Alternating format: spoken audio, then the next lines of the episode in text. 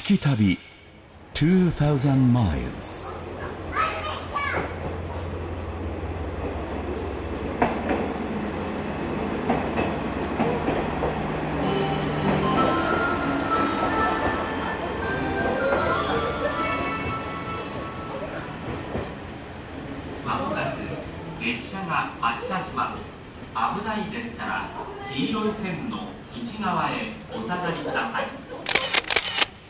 聞き旅2000マイルズ旅人の伊門宗行です。私が今立っているのは大分県の湯布院の駅前なんですけれども今日もあいにく雨模様なので湯布院観光地なんですけれどもね人の姿少しまばらに見えます。皆さんご存知のようにですね4月の14日以降熊本と大分で発生した相次いで発生した地震のために大分県も非常に大きな被害を受けました。あの昔ね、矢敷北時代に2015年、去年の5月に大分の各地を巡りましたが、その中の一つが湯布院です。え震災の影響で観光客の数が減ってしまったというニュースを聞いてですね我々も旅番組として何かこう湯布院のために、ね、一度取材に訪れた場所ですし何かできないかなと考えて今日はですね、えー大分応援企画温泉だけじゃない湯布院巡りと題してこの湯布院の街を巡っていきます。どうぞ最後までお付き合いください。聞き旅2000マイルズナビゲーターの松本英子です。この番組は日本列島北から南までおよそ2000マイルを旅しながらその土地に暮らす方々と出会い、歴史や芸術、食文化などの魅力を聞き、その街ならではの音に触れ合う旅番組です。今回の旅の舞台は大分県の湯布院です。大分県は温泉の源泉数、湧出量ともに日本一。日本にある温泉は成分などから11種類に分けられるそうなんですが、そのうちの10種類に浸かることができるのが大分なんです。中でも別府の奥座敷とも言われる湯布院温泉は、豊後富士とも言われる湯布岳の恵みを受けた豊富な湯量を誇っています。4月14日以降、熊本と大分で相次いで発生した地震のため、由布市でも家屋の倒壊などの被害がありました。またこの地震の影響で、大分県を代表する観光地の一つ、湯布院も観光客の数がかなり減ってしまったとか。こんな時こそ湯布院へということで、イモンさんと聞き旅一行は、大分を応援するため、湯布院の魅力を再発見する旅をしました。旅の様子は動画や旅日記でも楽しむことができます。スマートフォンアプリ JFN パークからアクセスしてみてください。それでは、大分応援企画、温泉だけじゃない湯布院巡り、最後までお付き合いください。聞き旅。2000 miles 今ね湯布院の駅前の目抜き通りをねスタートしてここからこう湯の坪街道の方に歩いていこうかなっていうところなんですけれども。あの矢敷北時代にね大分取材に来てその後、まあ縁があってまた大分で仕事をさせていただいてそれで大分のことが好きになってしまってですねプライベートで家族旅行で大分に来てこの湯布院もその時のルートの一つで子供と一緒にね手をつないでこの道を歩いた記憶があるんですけれども。駅前の目抜き通りはね右や左にかなりたくさんのお店が並んでいていわゆる大分の郷土料理を楽しむことができるお店だったりあとは目の前に私の大好きな地酒マークが出ておりますね。地酒と地ビール。いやー湯の坪通りね湯の坪街道。あ出てきましたよ。金賞コロッケのお店が出てきました。全国コロッケコンクール金賞受賞のコロッケがあるんですよってね教えてもらってみんなで買い食いしたもんな。日本一。湯布院金賞コロッケ。すいません。金賞コロッケ4つとあと鶏天あります？ああそうですか。じゃあ金賞コロッケ4つください。はい。地震の後お客さんどうです？まあ一時期少なくなりましたけど、はいと戻ってきて戻ってきてます。じゃあ久しぶりの金賞コロッケ。1個160円。値段変わってませんでした。いただきますおくうん。中のこのお芋の味がしっかりしててね。とろとろで。本当美味しいんですよこれ。ここね。ここで柚子胡椒買ったね。北屋さん。ここの美味しいんですよ。聞き旅。2000 miles はいはいはい。ずっと街道歩いてたらこの湯布院の小さな外国へようこそっていう看板があって何かなと思ったら湯布院フローラルビレッジっていう全部が英国風のおしゃれな佇まいのツタの絡まるお店とかねあって。ちょっとこの中入ってみましょうかね。松本英子がお送りしている聞き旅2000マイルズ大分応援企画。温泉だけじゃない湯布院巡り。プライベートでも湯布院を訪れているほど大分が好きだというイモンさんすっかりもう案内人気分で楽しんでましたねもう寄らずにはいられない金賞コロッケ相変わらず美味しそうでしたさあ、湯布院観光といえばやはり温泉巡りが定番なんですが、今回はあえて温泉以外の湯布院を楽しもうという企画です。まず一行が向かったのは、湯布院のメインストリートともいえる湯の壺街道。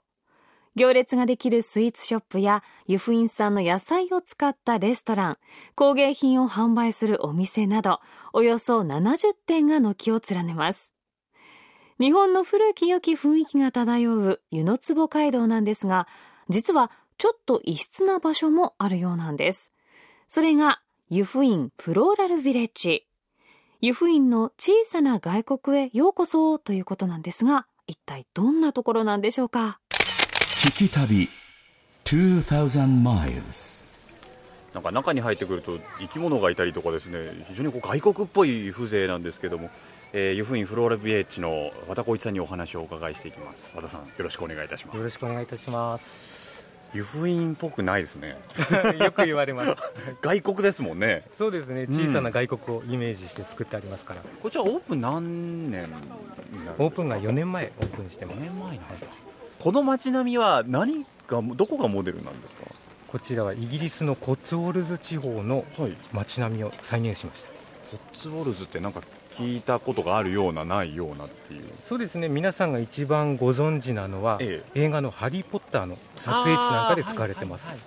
ハリー・ポッターねあのこの、まあ、湯布院もあの震災かなり大きく被害があったと思うんですがね。はい。こちらの施設はいかがでした？やはり地震のあった翌日とか来てみたら物が倒れてたりガラスが割れてたりっていうのはありましたけどみんなでなんとか3日間で復旧させました。3日ですか？お客さんの数どうですか？今日あの、まあ、雨の影響もあるんでしょうけれども、はい。少しずつ戻ってる感じはそうですね。だいぶ戻ってきてる感じはあります、うん。ちょっとじゃあ中ぐるっと。そうですね、ご案内いたします。お願いいたします、こう街並み自体はすごくコンパクトにギュッとしてる感じがしますね。はいメガネ屋さんがあったりグッズショップがあったりフクロウの森？えあここですか？ここが。もうすぐだ。ふれあい動物園。 Owl's Forest。ーでちょっと中中に。はいじゃあどうぞ。はい入ってみましょう。フクロウの森。こちらがカラフトフクロウっていう種類カラフトフクロウ。愛称モンちゃん。似てますね。名前イモンのモンちゃん？確かに似てるね。この子は寒い地方に住んでるフクロウですちょっとこうあの常にびっくりした顔してますけど おおおお羽ばたいた羽ばたいた。何どうしたの？もんちゃんなんか見つけた？こっち見てるあこっち見てるね。くるくる。首がこうぐるっくるっくるって動くんですね。可愛らしい。ハリー・ポッターでウィズリー一家が飼っているフクロウのエロールがこのカラフトフあそうなんだ。そうですね。はい。えー北極圏の厳しい寒さに耐えるための厚い、えー羽衣がふっくらしているのでかなり大きく見えますが体重はとても軽い餌って何食べるんですか？餌はやっぱり、あのー肉を食べます。やっぱりね。お肉です。あちっちゃいのいる？コキンメコキ相性エビ様。なんでエビ様なんですか？実はですね、はい。この施設にあの市川海老蔵さんが来られて、はいはい。この子を大変気に入って帰られたんですよ。だから。この子の眼力があるんですよね。小さいんです確かに。ものすごい眼力ですね、い。なりたや この仕草が可愛いっていう評判。可愛いですね。オスメス両方とも2 0センチぐらいなんですかね。もう大体このサイズ感は。でこの子たちがあ2羽いますね。アフリカオオコノハズクと、これがモリフクロウっていう。森フクロウ。チャチャ。ガジロウ。なんでガジロウなんですか？ここの口ひげがですねちょっと佐藤蛾次郎さんに似てる 世代世代。時代ですね。世代。やっぱり夜行性なんですか？袋がですねこの瞳を見てもらったら分かるんですけれど、ええ。瞳が真っ黒い子。はい。真っ黒い子は夜行性です。逆にこういったガジロウ君みたいにこの子とか瞳がオレンジなんですけどオレンジオレンジの子が夕方に活動する子です。さっきのエビ様なんかも。エビ様は黄色になりますのであの子は日中活動するあ子です。い目の色で。すごい。初めて知ったではですね今からあの袋の森でですねこちらがワシミミズクワシミミズクですねワシミミズクを腕に乗せます。初めての体験です。ちょっとこうお腹をちょっと押して。おおおはい。乗った乗ったもうちょっと持ち上げてあげても大丈夫です。めっちゃ見てる。めっちゃ見てるね。よかったら顔近づけてもらって。え？ちょっとパクッとくるかもしれないですけど。ちょ。ちょっとカメラ見せてください はいじゃあちょ降りていいよ。ほら降りていいよ。はいじゃあこのまま。出してください。おおおおおおおおお何すんだよっつってね。ほほって鳴くんですねやっぱね。聞き旅2000 miles. なんかあっちに猫のあ。チェシャ猫の森っていうのがあるんですけど。お気づきになりました。お気づきになりましたここがうちの施設の中で一番新しいあコーナーです。いつできたんですか？こちらがですね地震のあったえー4月16日、はい。そこから復旧作業を3日間で行ったんですけれど、えそれと同時進行で実は作り上げました。ーえ？復旧作業と同時進行です。もうじゃあえっ、と最近ですか？最近で来上がったのが、はいすごいっすね。チェシャ猫の森。そうですね、はいはい、はい、チェシャ猫というのが不思議の国のアリスの中に出てくる、出てきますね、はい。チェシャ猫笑う猫、いわゆる猫カフェですよね。そうですね。猫と自由に触れ合っていただけるはいところです。はいはい実際に出来上がってからお客さんの評判はいかがですか？評判いいですよ。いいですか？はいやっぱり。いやでも今日すごく貴重な体験をまさか僕湯布院で袋を腕に乗せられると思わなかったのでなんかすごく意外性があって楽しかったですそこがポイントですね。そうですね。ここは意外性で。小さな外国旅行。小さな外国旅行を楽しんでいただきたいです。いうふうに。つかの間ありがとうございました。ありがとうございました。映画「ハリー・ポッター」の撮影地としても知られるイギリスのコッツウォルズを再現した湯布院フローラルヴィレッジ。フクロウの森でワシミミズクという種類のフクロウを腕に乗せたイモンさん。まあ初めての体験ですからね。かなりビビっていらっしゃいました先ほど私も映像で見せていただいたんですけれどもちっちゃなフクロウエビ様でしたっけ？とっても可愛いですし、なんとなくこうスター性もあるような感じに見えましたね。可愛らしいです。それから、フクロウの目の色の違いで夜行性かそうでないかというのがわかるというのはびっくりしましたよね。えこちら、湯布院フローラルヴィレッジは4月16日の地震の後3日間で復旧。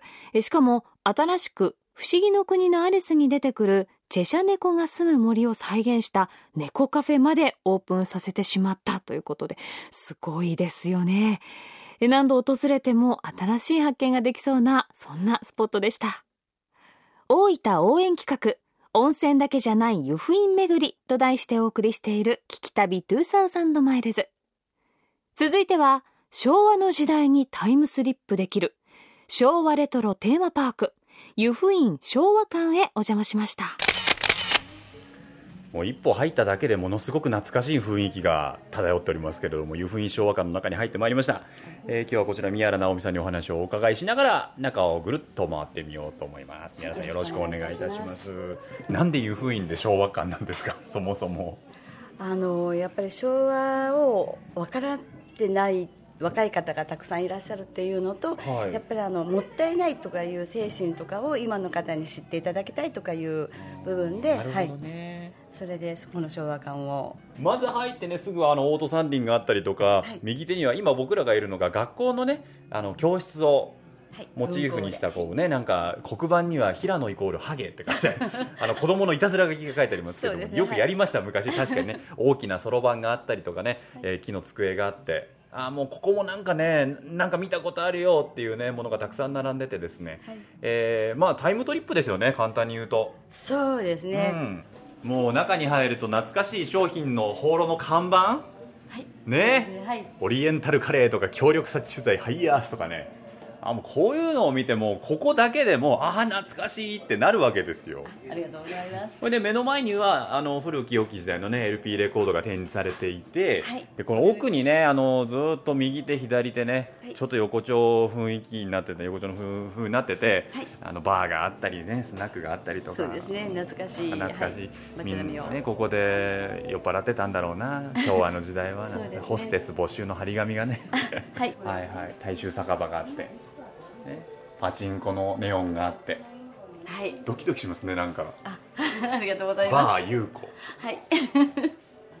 で質屋さんのねのれんがあって。そうですねはい。ぐるっと、えー入っていくとああもうもうもう昭和のはい。こう街並みにあった駄菓子屋さんだったりとかね。そうですね。雑貨屋さんとか。本当にいろんなものがあるんですけれども、ええ。こちらの昭和館はあの触っていただくことができるっていうかほう。あの普通こう見て楽しむだけなんですけれども、体感していただくことができるのでそこがやっぱり一番お客様に喜んでいただいてるかなとは思います。じゃあ例えばですけど、はい。なんか雑誌なんかもあったりしますがあはい。それも手に取ってあはい。見ていただくことも。見ることもできる。はい、できます聞き旅2000 miles はい次の方どうぞ。今日どうしたの？お腹が痛いんですお腹痛いの？ちょっと口開けてもらえる？あ汚ねえな。おうおう。風邪だね。こちらが電電気屋さ気屋さん。んですねナショナル乾電池を買って古代の埴輪を集めよう。ナショナル乾電池をお買い上げの方に漏れなく埴輪シール。抽選でマスコット埴輪埴輪工作セットなどが当たるナショナル乾電池何がしたかったでしょう。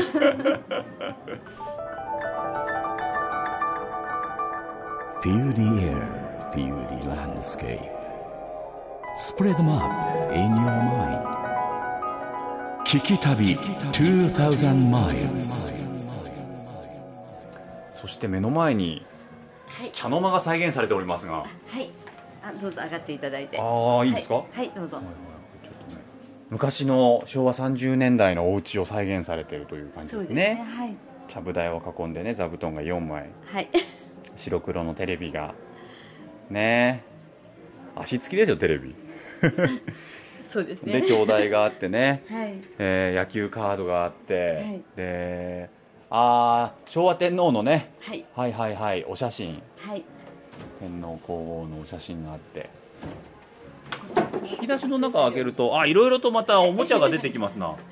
見て楽しんでいただけるようにいろいろ入ってます、えー本当だ。あとこちらも昔の雑誌とか置いてて座って皆さんが見てなるほど。もうこれもうこうやってねちょっとね皆さんも座っていただいて、はい。ちょっとね落ち着きますねこれ。目の前は銭湯ですからね。そうですねはい。便利な部屋ですね。はい さっき確かあれですよ。なんかこう銭湯から出てこられた男性のお客様が「い、や俺も昔なコーヒー牛乳高くてさ」なんて飲ましてくんなかったんだよなんつってですよね。言ってましたけどね、はい。いろいろそういうなんか思い出話ができちゃうっていう。そうですね。あのご家族で入ってこられるとあのやっぱりお孫さんが知らない世代の方が多いので、おじいちゃんおばあちゃんからいろんな話を聞いてっていうのがやっぱり多かったりとかやっぱりおじいちゃんおばあちゃんの家をまた思い出すってああそうかもしれない、おっしゃるお客様が。確かに中入って、おばあちゃんと一緒に遊んだ時代を僕は思い出しました。ありがとちっうございます。ちゃい頃のなんはい。か三輪車で遊んだりとかしてた頃、あーなんかいいですね。いいね。いいいい施設ですね。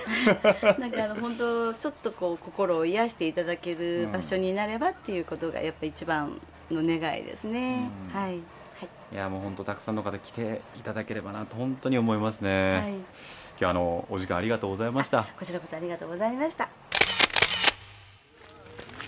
おお出てきましたな。雨の金輪湖ですねこれは？これでいい風情だね。雨粒がね水面にポツポツと小さな波紋がたくさん広がってますけれど。あああ。の近隣湖の本当にえ湖面上にですね、えー神社の鳥居があるんですけど、えー震災の影響でその鳥居のいわゆる上の部分ですよね。それがもうえ崩れて、え落ちてしまっているっていう状況です。あのそのニュースがねあったんでどうなんだろうねなんて言って来てみたんですけども確かにね今その鳥居の上にあれちょっと遠くなんで確認できない詐欺かなあれ。鳥がね止まっててそう見ると本当に鳥居のあの部分上の部分がなくなってるのがここからでもよくわかりますね。そうか。松本英子がお送りしている聞き旅2000マイルズ今回は大分応援企画温泉だけじゃない湯布院巡りと題し旅人の伊門宗行さんが湯布院の街を散策しています。湯の坪街道を歩き湯布院フローラルビレッジそして湯布院昭和館にお邪魔した伊門さんと聞き旅一行さらに足を伸ばし湯布岳のふもとに位置する金輪湖へ。近隣湖に浮かぶ鳥居は湯布院を代表する風景の一つですが今回の地震でその一部が損壊。大きな地震があったことを改めて認識させられました。湯布院を巡っているイモンさんと聞き旅一行ラストは湯の坪街道から少し離れステンドグラス美術館へと向かいました。湯布院の田園風景の中にねレンガ造りの洋風建築の素敵な建物があるわけですよ。こちらが湯布院ステンドグラス美術館ということでえこちらの梅巻さんにお話をお伺いしながら中をいろいろと見させていただこうと思っております。よろしくお願いします。よろしくお願いします。もうこの建物自体が何ですかこの外国感は？そうですね。すごいですね。当時のですね、はい。イギリスのあの一般家庭の雰囲気を、え当時ってどれぐらい前の、えっとそうですね、1800年代、あそうなんだ。1900年はい前半ぐらい映画みたいですもんねなんかね。そうですはい。内装もですね、絨毯やカーテンなどもイギリスから取り寄せておりまして、はい、あのお部屋ごとにお国別にですね、あの展示をしていますけれども、はい。そのステンドグラスの雰囲気に合ったものを内装で使っております。本当すごいお家ですね完全にあの本当に外国のお家に遊びに来たようなはい。感じですけどもでもねシャンデリアとかもすごく美しいですし壁紙も綺麗ですしね何より内装がすごくおしゃれなんですがその中で生えてくるステンドグラスというはい、そうですね。あのとても珍しいもので、はいはい、えーこちらがですね、フランスのお部屋ですねフ。ランスのお部屋お邪魔しますえーこちらをご覧ください。あ大きなステンドグラス僕の身長より高いぐらいのそうですね。はい特にですね、こちら珍しいものなんですけれども、え何かわかられますか？これ日本人ですか？そうですね。着物着物着てる姿のはい日本人ですね。しかもなんかこう時代感もごっちゃごちゃな感じがしますよね こちら一番右男性で、はいあと3人女性がいるんですけど右側の男性ちょっと奥毛っぽいですしそうですね。あの真ん中の方なんていうのはどっちかというと町の感じもしますしね、まあ左から2番目の方は刀を指しておりますね。女性ですけどねはい。そのようにですね、これはフランスの方が作ったものなんですけれども、はいはいはいはい当時ですね、とても日本にみんな憧れていた時代であ、1800年代1900そうですね。年代とかね。はい、ちょっとしたあのジャパネスクブームだったんですね、はいはいはい。であの憧れの気持ちとその当時の、まあ、いろんな資料をご覧になったと思うんですけど、ええ。それであのフランスの方がフランスで作ったものなんあですね。えっと、日本に来たフランス人が作ったとかじゃなくてじゃなくてフランスはいでな資料だけ見て作ったのがこれですね。はい、どうやら富士山っぽい山もあるし、はい、背景もとても鶴も飛んでるしはい、お城もあります白シャチホコもあるし、はい。あとボタンなんかもねそうです。綺麗に咲いてるし。タコなんかも飛んでますよね。あ本当だ。はい、でもちょっと不思議な形のタコとか あのまあまあまあ、はい。でもね。下の方にもいろんなあんどんとかですね。ちょっと何何かなっていうものもあるんですけれども。提灯っぽいものがあったりね、はい、とてもですねあのよくよくかけてるんじゃなかけいですか？てる方だと思いますね。よくかけてるってすごい上から言っちゃったけどでもすごくあの細工としては凝ってますもんね。そうですね。これだってステンドグラスですもんね、はい色だって何個使ってんだってぐらい。そうです。これだけの色合い出すの難しいんでしょ？そうですね。あのステンドグラスはですね普通の絵の具ではなくて、ええ。あのガラスの粉のようなものに金属酸化物といって、あの銅とかコバルトとか金とか、はい。そういったものを混ぜまして窯で焼いて色を出すあので、はいはい。はい、あの焼かないとですねどんな色になるかがまずわからないですね。なるほど、はい、ああじゃあこの着物の色もはい。イメージはあっただろうけど、そうですね。見事な色合い出てますもんね、あれ？はい。ステンドグラスじゃないものがありますが、はい、こちらはですね、えっと、ポータブル型の、えーパイプオルガンですね。あちっちゃいですよとても小さいんねですけど音がしっかり出ますどれぐらいだろうな？1メートルぐらいかな1メートル高さね。横幅も60センチかなぐらいかな？60 60センチぐらいかな？弾いてみられますか？いいんですか？電源を入れます、ね、あ電源入れないとダメなんだ、はい、あのパイプオルガンはですねこうパイプにですね風を送って音を出しますので、はいはいこうやってちょっと電源を使って風を送らせていただいてます。ブイーンってますけど、はい、ウィーンと言ってます。どうぞ。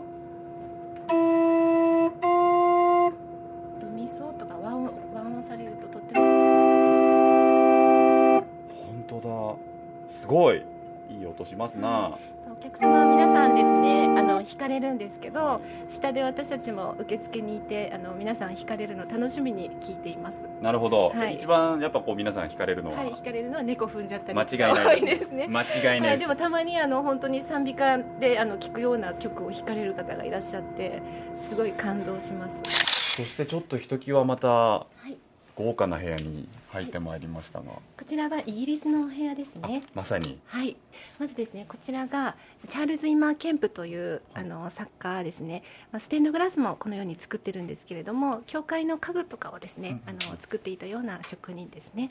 そちらのステンドグラス。でこれはですねあの当時あのケンプがですねあの自分がとても憧れていたとはいはいはい。か尊敬していた人物をおのおののパネルに書いているものですなるほど。あのたくさんの人のねそうですね。人物が人物がござい刻まれてますけれども、はい。あちらに王様のような。ああはいはいはい。剣を持った王様が。そうですね。こちらあの権力というようなパネルなんですけれども、ええ。ここに書いてありますね。パワー。シーザあーね。シーザーか、あとソクラテスとかですね。はいはい。あ本当だはい本当だ、い。ろいろ。あと聖母マリアマリアとイエス・キリストはいこちらはですねケンプのあのお家ですね自宅の書斎に飾られていたものですね、はい。でこちらの生命の木というものなんですけど、はいはい。木がこう広がっているようなあデザインなんです。なるほとてもど複雑なものですね。これすごいな。全部でだから14枚？はい下を合わせて15枚ですね。15枚なんだ、はいまあ、人物がね1枚のステンドグラスに3人ずつ書かれてたりするんですけれども、3人とか2人とかね。その一番下に生命の木のステンドグラスが1枚あって、はい。その木から枝が伸びていくっていうね、はい。その枝に人物が、まあ、乗っかってるというそうですね。こちらはですね、ステンドグラスを見ていただくためだけに作った教会で、えどういうことですか？あの当時ですね、あのステンドグラスっていうのはもともと教会でしかあのご覧にいただけないものだったんです。はいはいはい何百年もの間。なのでぜひあの素敵なステンドグラスを教会の雰囲気で見ていただきたいという思いを込めて、はい、教会を作りました。そうなんちなみにこちらの教会いつ作られたんですか？あ、あのここできたのは20年前です。20年前なんだ、ちょうど10月1日で20年になります。あ今年のはい。あそうですかああなるほど。より教会の雰囲気ではい。ステンドグラスを、そもそもあのステンドグラスって、ね、字が読めない人のためにそうなんです。聖書を教えるためのそうです。今でいうところの絵本代わりというそかうなんです。はい、キリスト教をですね、布教するために、ははい。い、教会の方にあの来ていただいて、うん。はい。窓を見て、いやーここすごいですね、この吹き抜けもう何回分あるんだろう。3回分4回分ぐらいあるのかな、なるほど。もう入ってすぐ正面のあのステンドグラスがもうすでに立派ですもんね、マリア様ですね。マリア様。と天使ですね。近くで見るととってもこうぼんやりとして見えるんですけれども、はいはいはい。はい、この上にですね、すりガラスが全体に貼ってあるんですね。あなるほはどいすりガラスの方にもあの着色してありましてそちらの濃淡で作あの作品がこう奥行きがこうあるように見えます確かに。ね濃淡で。なんかよりこう雲の上感っていうのがね。出ますよね、はい、遠くにいる感みたいなのも出ますよね、であの鉛の枠が線が太くてあの黒じゃないですか、うんうんうん。なのでこう枠がしっかりしていて遠くからも見えあのすごく素敵に見えますね。聖母マリアと天使たちとか書そでいうてますね。はい。うん。マリア様が月の上に乗っているような絵ですね。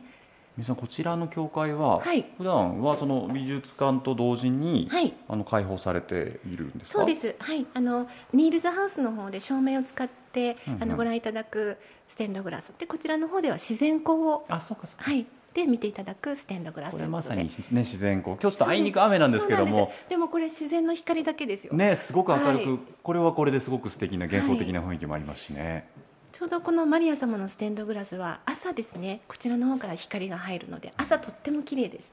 でこの座席もですね十字の形になっていてとても珍しいですね。あ確かにあの、はい。そうですね教会の中に入ってきてまあまっすぐ前が聖母マリアのステンドグラス、でこうそこの中央にですね横にこう席が広がってまして確かにクロスの形になる。上から見ると十字架の形になる。そうですね。